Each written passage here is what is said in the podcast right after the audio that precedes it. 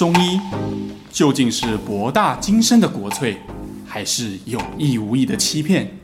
这里是肖玉一讲透中医。Hello，大家好，我是肖玉一。Hello，大家好，我是尚。今天呢、啊，我要为大家介绍一位重量级的来宾。Oh, 好，我先讲一下为什么会有这一集。好 好好，因为哈，故事很有趣，故事真的很有趣，娓娓道来，非常，故事真的很有趣。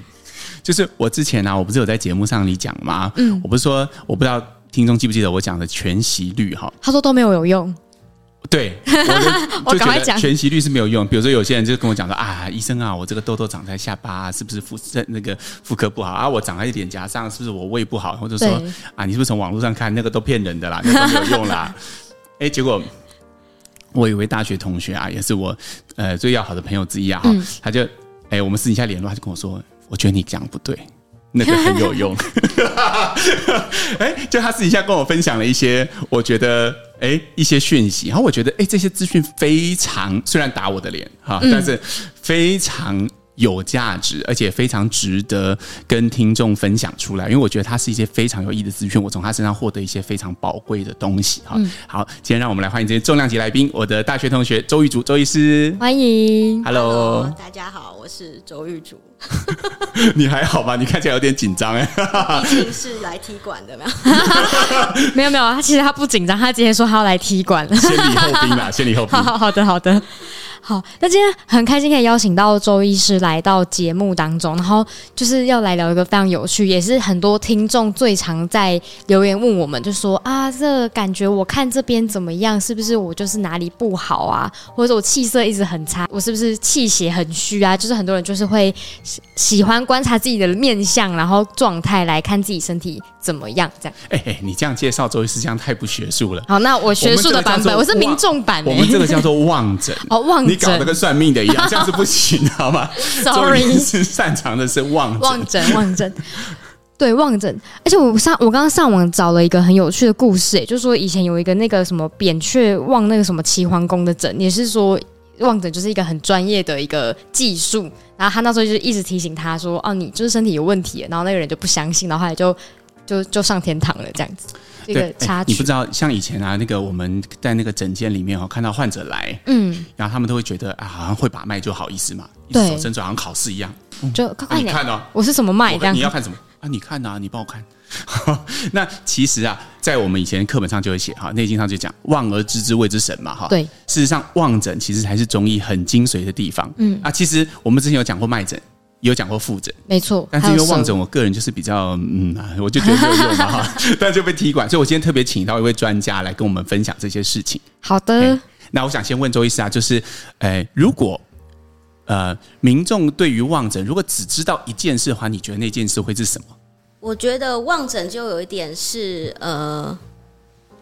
你为什么会长成现在的这样子？是有一点是天生，呃呃，父母给你的一个禀赋，然后你的身体的给你的原厂设定，跟你之后呃环境啊、营养啊、生活习惯，然后你的你的社会这样子，去给你造成最后的一个结果。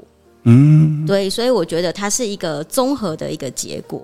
OK，嗯，对，所以听起来是包含有先天的部分。对，先天跟后天造成哦，也有后天的部分。对，OK OK，像 这样讲会不会很坏？对，你就直接说来录音啊，他正好长了一个疱疹在这里。像像你会自己怎么会看待？怎自己怎么看你这个这个这个状况？呃，就是像现在，呃，我长了一个疱疹在我的嘴唇的上面，就是我们现在上嘴唇，然后我们这两个我们唇能线的上面，嗯，这长了一个疱疹。哎，那我们就想，呃，在望诊的全息对应来说，我们的脸就是会分成上、中、下。呃，专业一点，你可以说它是上庭、中庭、下庭，会显得很有学问。然后上上庭跟中庭的分界点是在眉毛的中间，嗯。然后下呃下庭跟中庭的的分界点是在鼻孔这个地方，嗯就下面人中以下就叫做下庭。哎，再发现哎下上庭就是你的上半身，中庭就是你的中间。然后身体的中间，然后下庭就对应到你的肚脐以下的这个部分。嗯哼。所以说，哎，那我长在这个地方是属于我的下庭，我的疱疹，那就是哎，我的肚脐以下是出了什么问题呢？啊，原来是我在呃那个在前长疱疹的前一个礼拜，我就得了肠胃炎哦，就直接影响到对，对，直接影响到我的肠胃炎。然后这样子，哎，我的肠子是不是在我的肚脐的下方？然后呢，在呃。这个就是哎，对应，所以全息的对应是有意义的。嗯嗯，然后再来是为什么它要长在我的唇连线？我下半脸有很多地方啊，它怎么不长在我的脸颊呢？为什么长在我的下巴呢？对，嗯，那是因为嘴唇呢是呃，它嘴唇的皮肤的质地，你可以摸摸看，哎，就跟你的脸不太一样。所以这是皮肤呃，嘴唇的话就比较属于黏膜的地方。嗯哼，所以它跟。呃，你的消化道黏膜其实是同一个地方胚胎发育而来的哦。对，所以说，哎、欸，那我的肠子受损了，哎、欸，那我的连带在我的下半身、下半脸的这个嘴唇地方就发作了。如果我们可以再详细的定位一下，其实上半唇是比较是肠，然后下半唇是胃。如果在全息定义上面，哦、对，所以你胃火很旺的时候，人家说，哎、欸，胃火很旺，那嘴唇下嘴唇就会很红。哎、欸，然后那个你就说你肠，也就是说你肠子很寒。如果中医师把脉说，哎、欸，你的脾气很虚，脾很冷，嗯脾胃很冷，哎、嗯欸，那你的上嘴唇可能就很淡白，或是像我一样落晒完之后就长一个疱疹在这里。Okay. 对，其实刚刚在准备节目的时候啊，我们在争论，不是、啊、我们在讨论 论那个那个那个那个全息啦哈。我觉得有一个观点就很说服。刚刚周医师有提到，就关于胚胎。哦，胚胎对，呃，因为可能听众就是对这个，如果你不是学医学相关的领域，你可能对这个学问不太熟悉嘛。胚胎学是在讲说，我们如何从一个受精卵慢慢变成人形的样子。好，那它里面就包含了一些，诶，比如说我们的肠管，它是怎么样借由，比如说我们的，呃，比如说如果我们把我们的肠胃道只开两个孔，嗯，变成一个很简单的结构，它就像一个水管一样嘛，上开口就是嘴巴嘛。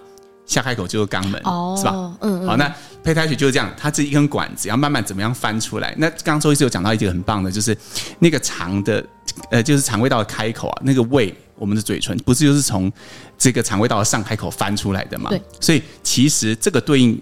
有它的道理的，哦，因为它有它胚胎来源的依据。所以萧医师现在承认有道理了。我是说有可能有道理在。好 好笑。那我刚刚有听到一个很有趣，我想问的点，就是说有提到那个颜色，就是望诊它通常是在看哪一些部分？是人的人的颜色吗？还是它主要是会看哪一些重点？哦，如果以望诊的话，我们看的顺序会是以形质、气色、神态。神态。对，形质的话就是，哎、欸，你这个人长得怎么样？方方正正的、圆圆的、高的、矮的、胖的、瘦的、宽的、扁的，嗯、对，宽的、扁的也算，就是你的形状。嗯，然后再来就是说，呃，你的还有你骨架这些的。Uh huh、然后形呃气色的话，就是这个人的质地，质地有没有软软的、Q Q 的，还是硬硬的、绷绷紧紧的、干干、的、枯枯的，还是很润泽？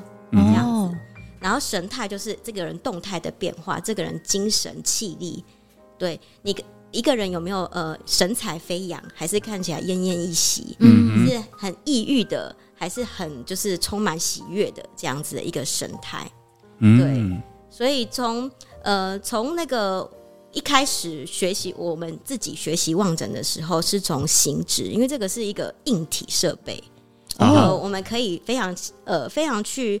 详细的去分类，所以你常常看到的呃，关于望诊的的的形容，大部分都是很具体的。嗯，比如说你长得怎么样，然后这个地方出现什么东西，或是这个这个地方有什么颜色，这个都比较像是它这个的样子。嗯，可是你不会说，哎、欸，你的呃哪里的摸起来像 QQ 软软的，或是硬硬的，你就怎么样，就是更少了。对，这很细致。对对对，然后再来就是，可是呃，所以一开始就是由就是比较具体的东西去学习，然后慢慢慢慢的，然后再看到他的质地，然后再看他的神态。哇，神态哦，嗯，神态会怎么样去主要观察到那个神态？假设今天有一个人他走进来是看他的气场吗？还是主要是观察什么？所以是会是神态？对，如果你是肖肖玉一的粉丝，你就会常常听到他说有一种人叫做柴胡体质。嗯，对对对，哎，这个人就看起来比较焦虑、很紧张，嗯，然后就一直不停的问：“哎，肖医师，肖医师，我这里怎么？我那里怎么？”然后你刚刚说什么？就这样子，那我那样怎样？哎，这个这个我们这是他的神态，嗯，对。嗯、可是这样子神态的人，在我们的脑袋里面看到他这样子的话，其实他后续的形质跟气色就会陆续的就是跑出来。比如说，哦，这样子是一个柴胡质的人。那他可能他的、嗯、呃气色就会比较紧，他他的样子就会比较紧绷哦。所以那你觉得他的肌肉会是硬硬的，还是软软，还是 Q Q 的？应该软软吧？为什么？哦，紧绷会硬啊、哦！我刚刚是想着说他会苍白苍白，是软软，只有你啦。哦 我肌少症，他们开玩笑。对，所以你一个人是这样子的话，其实你后续的对应，比如说他可能会因为很紧张，嗯，所以他的消化不好，所以他就瘦瘦的、窄窄的，嗯、哦，连带影响，然后整个人是局促的，嗯，然后不会说吃的很胖这样丰满的，他是比较紧绷的，然后比较窄、比较瘦的。嗯对，所以他是第一个是他的神态造成他这样子的长相，哦、嗯，然后可能哎，有些人有人就说我是天生的、啊，我就天生个性很紧张啊，嗯、哦，天生，嗯，对，然后这样子的人，他可能本来就他的他的先天禀赋就是属于比较这样子的特色，是、嗯，所以它长出来的样子也是容易这样、嗯。OK，我觉得周医师提到一个很有趣的观点哈，就是说。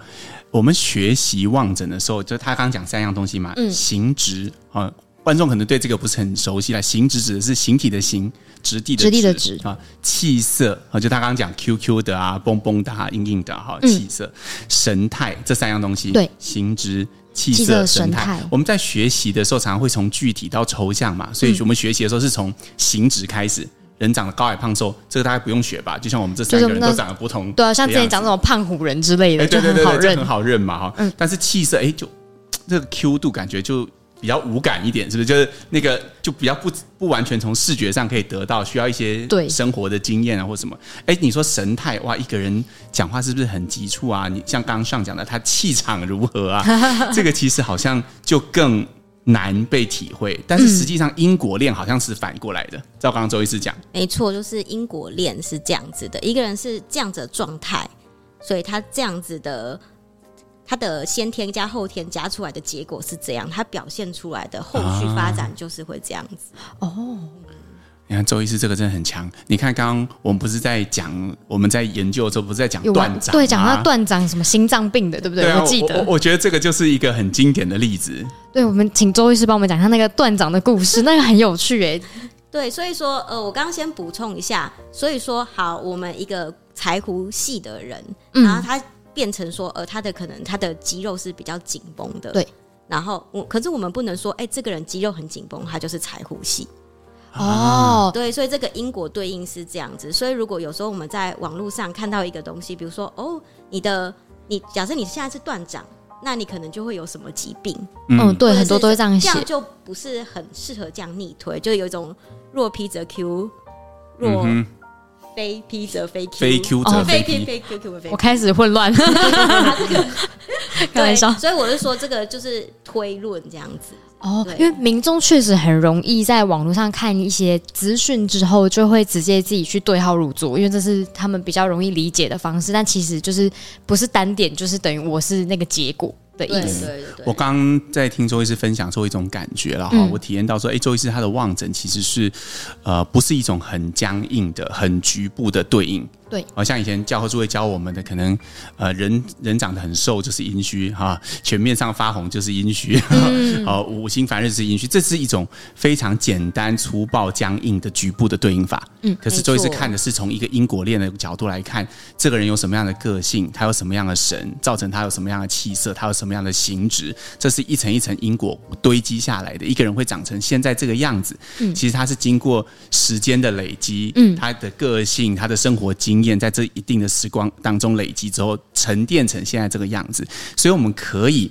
从他现在沉淀的样子去反推他可能有哪些组成。组成。那对，那但是你单点随便抓一点，然后简单粗暴说哦，你因为 A 你就是 B，那这个可能就过于简单粗暴了。懂。嗯，那刚刚像之前前面老老说聊那个断掌啊，就讲到说，因为我真的很想跟听众分享这个很有趣的故事，因为因为大家坊间都会对断掌有那种，比如假设女生有断掌，我没我没有啦，然后你没有，我没有，就是很多人都会说哦，断掌可能就是会什么克夫之类的，然后可能他到底是什么样的一个点？就是说，他他真的是等于克夫，还是他其实是有其他的影响？这样，因为他也是有一点就是关身上的一些痕迹嘛，它本身的东西。对，以相学的话，其实它也是一种望诊嘛，它用看你，然后来看，哎，你这个命。格是怎样？嗯、你你的状况是怎样？你未来的流年啊，或是什么样子？懂对，所以说在古代是很不公平的。他这个望，他这个相学，他就会说：哎、欸，男生断掌的话，他是事业有成，父权。的确。然后女生断掌，他就说你会克服。可是我觉得要去看后面的关系。嗯，后面的关系就是说，呃，断掌的话，在在在我们对应到我们人的的性格里面，这样子的人是比较执着。哦，对，他比较目标型导向这样子的患者，嗯、这样子的人，嗯，可是这样子的人的话，他就会呃目的性很强，然后呃行动力很强，嗯，对，然后这对于一个古代的男性来讲，他这样子的行为，他会让他事业很就很好棒棒，这个社对这个社会也很包容他，觉得哎，男生就该这样做的好，嗯，可是如果女生这样子的话。呃，我们西我们古代是期待女生是很顺从的，很柔软、很温和的、很包容的，所以她这样子，如果她目的性很强的话，大家就会觉得啊，你这样子不是合行不，所以就会很容易会克服。懂？那像那种就是断掌，然后他会目的性很强，等于说他身体可能也会情绪上比较感觉比较急切，那这样也会对身体有影响吗？当然啦，就是如果你的身体就是你很。这样这样的特色，你用在做事情上面，你就很容易成功。可是你也可能就是整天都在想那件事情，你有没有办法放松？所以就会很容易造成抑郁，然后胸口很紧绷，久而久之就会容易有心血管的疾病，比如说你高血压、自律神经失调，然后长。所以在望诊来说，我们不会说。你断掌你就克服或是怎样，而是我们会觉得，哎、欸，你断掌，那你可能要小心你的心血管容易出问题，嗯、因为你的压力容易集中在你的胸口这个地方。哦，对，胸口的地方下面就是大血管跟心脏被挤压了，长久以来，你当然就是会有一些呃这个压力性的疾病这样子。所以其实还是有些内在的脉络了。对，我觉得听周医师讲望诊很过瘾，感觉就是有一种内行人看门道的感觉。对，就是看热闹的方法，就是断诊你就克夫啦，这就是热看热闹的做法，就是乡民的看法。对，你从现在开始，我们要学习一种立体的眼光哈，用一种呃因果的角度。段长是不是你平常压力很大？对对对对对。那所以如果哎，就是这个现在听众朋友，如果你假设你真的是断长的话。那你可能就想说，哦，我应该要在我追求我的目的的时候，我们要适度的放慢自己的脚步，好好保养着身体。所以这个就是呃，你望诊在临床上的应用，就是你就知道自己的生活体质，去接受它，然后去运用善用它的优点，然后就改善它的缺点，这样子你的健康就会比较长久。我很喜欢周医师最后这句话，哎，因为其实你看断掌的人很执着嘛，很目的导向，非常。可是你看现在我们的时代不一样啦，对啊，就是也会给女性很多的机会，或者是女性也有同等的机会，可以创造出很多的价值。就是断掌是也是我们的优点，对你也可以发，就是变企业女强，就像我们周院长这样啊，不是。所以呢，其实就是别别哎，等于说身体的其实很多以前流传下来的一些，比如说。流传好的，像断掌这种，或是其他望诊的东西，然后其实是对应到身体，可能可能情绪会影响身体嘛。像中医就最喜欢讲这个。那我好奇有没有什么其他类似像这样子的断掌这种？我觉得既然讲到这个心脏病，我们可以讲一些其他的问题。嗯、好啊，好，就像你有没有看过有些人非常喜欢皱眉头？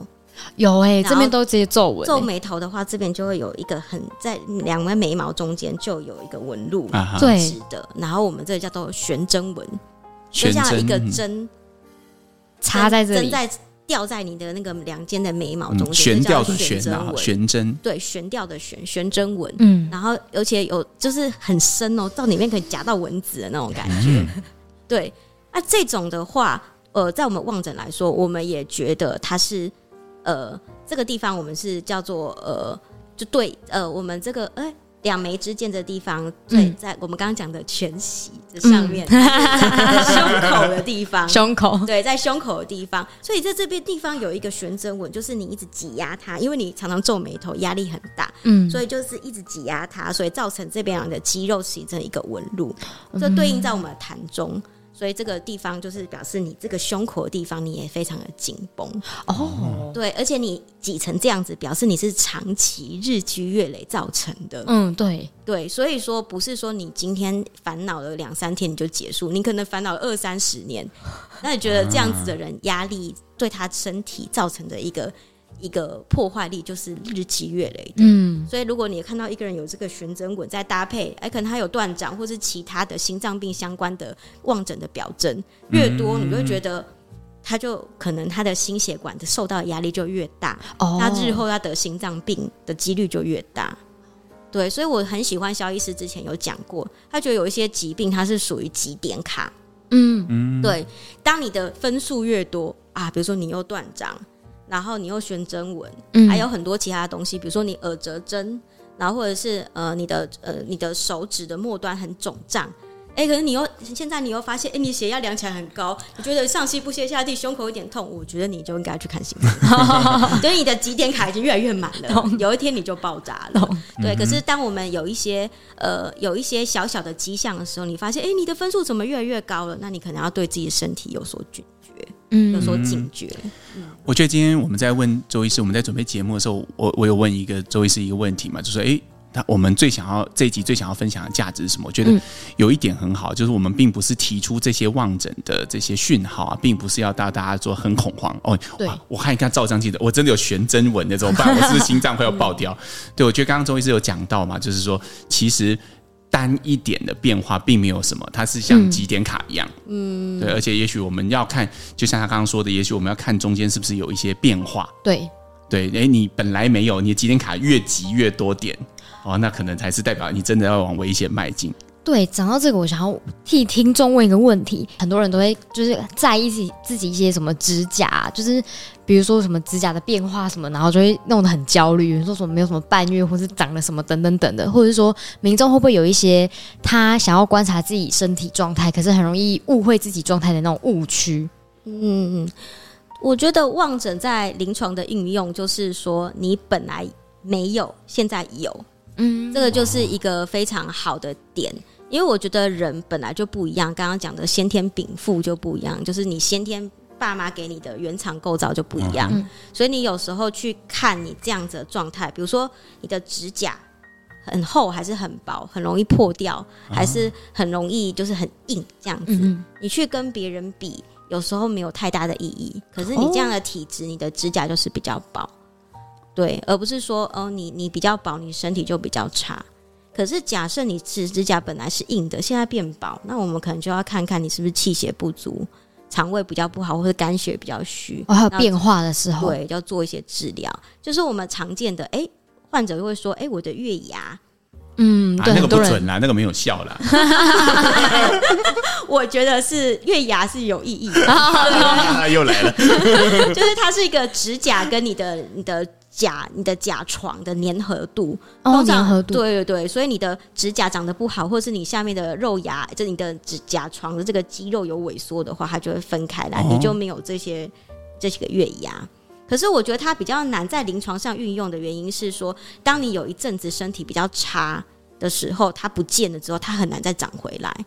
所以你临床看常常看到，哎、欸，有这些患者他身体不错啊，可是他就会说我没有月牙，我是不是身体很差？搞得自己很焦虑，这样。对，可是我觉得这个并没有临床有意义。然后，所以假可是如果这一个患者他本来有月牙，哎、欸，最近这一个礼拜他月牙不见了，我觉得可能就需要去做哦，因为他变化了，找他里面的原因。所以我觉得患。哦患者看这个望诊，可以用自己变化，每天关心自己的脸、自己的神态、自己的样子，去看哎有没有什么不一样这样子。我觉得这很酷哎，嗯、因为这代表的是说，刚周医师一直说，这个月牙它可能你一旦失去它，就再也回不来了啊。所以如果说 啊，就是他可能有一阵子可能压力大啦，或是呃作息不好啦，在气血状况有差，他就月牙就消失。哎，可是他最后就算补回来之后，他的月牙也不见得会长回来。嗯，对。嗯，所以其实我们光看月牙是不足以去作为医师看病，哎，他有没有好转的一个指标。对。但是并不代表他没有意义。对。啊，周医师的观点啦。因为变成说，民众这样很好自己去观察，说如果我原本拥有的东西突然不见了，嗯，然后我就代表身体有异状嘛。那我还蛮好奇的说，就是因为刚刚一直提到一些行行行，那有没有什么民众可以自己知道说，他大概会是哪一个型？他可能还哦，他可以大概知道自己是哪种原厂设定，然后怎么观察自己吗？这我觉得这个就真的是很有趣了，因为我们在学望诊的时候，就会把人分成五种类型。哦，对对对，木火土金水，嗯，这样子。然后我觉得木火土金水，它最最主要是根据这个人的形质，就是你的样子、你的骨架。哦，骨架，对，大部分是分骨跟肉的比率。对，就像呃木型人，就是像呃林黛玉那样子，田馥甄这样子，然后阿明师啦，阿明师、哦、很过瘦，看起来很瘦。对对对，然后在火型人的话，就是骨头比较多，肉比较少，就是那种我觉得比较典型的，就是像运动选手，像柯或者像柯四海那样，骨头很、哦、很精壮那种感觉，应该是骨头很突露哦，很突露。对，然后可是肉它是很结实的，像李小龙那样子。哦哦，对对，可是所以跟刚刚你讲的，呃，木型人又不太一样。对对对，OK，对，可是然后再来是土型人，土型人就比较想就是嗯，像土财主这样子，很宽厚这样子。哦，然后水型人是他的肉是多的，可是骨头是少的，就是比较圆圆润润的。碰回。对，就像现在举一下明明星吧，土型人跟木型的跟水型人感觉都是胖胖的。嗯，可是土型人像。林林美秀就是土型人哦，然后像那种粉红猪，就是那个我的婆婆怎么那么可爱？因为对，然后她就是水型人，懂？对对对，这个会不会？太难，我觉得看你的眼神，你好像都不认识，是不是？没有，我我会给回林美秀，我知道。那我我问一个，我我问一个，我我会知道。像渡边直美是哪一种？渡边直美，我觉得她是属于土型人。哦，好，那我们就很清楚知道了。好，就像她的，你会觉得她很耐操。哦，有对，有些人他很有活力，他很多人胖胖的，可是你觉得这个人就是软软的、烂烂的，就是挪挪啊这样，就会比较没没有力的那种感觉。对对对对，他就是没有那个骨，他的骨是少的，所以他没有很支撑力，没有很强。哦，耐不耐操很重要的，对对对。那你知道那个那个就是小胖之前唱歌的那个小胖？哦，我知道那个，我觉得他是就是水型人。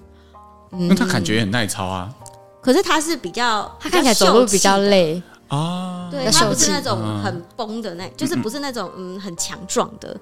我觉得呃，就是比较是那种举重选手那种，就是土星人。嗯嗯，田径选手就是火星人。OK，对所以胖子也是有区分的。没错。那就像渡边这边就还蛮明显，刚刚一讲我就很清楚知道说，因为他是他虽然就是肉肉，但他真的很有活力。对，他在对，但是小胖就是要唱歌嘛，有时候看他走下台的时候，就是感觉得出来那个有一点点不太一样，就是他会比较慢，他走路比较慢。那渡边直美，我看他走路都蛮快的，感觉这个差别。一些分类，我觉得分类还蛮有趣的。可是我觉得常常就是，我觉得想要跟患者，呃，跟大家讲一些，呃，常常就会说，我是土型人，是不是就是很不好？我是怎样的型人就很不好？可是我觉得每一种型，它都有分。嗯你是往好的地方发展，还是往坏的地方发展？哦。后半段的部分呢，我会在下周五完整播出。那请听众们要再帮我们下周五的时候准时收听哦。那今天节目到这边，大家再见。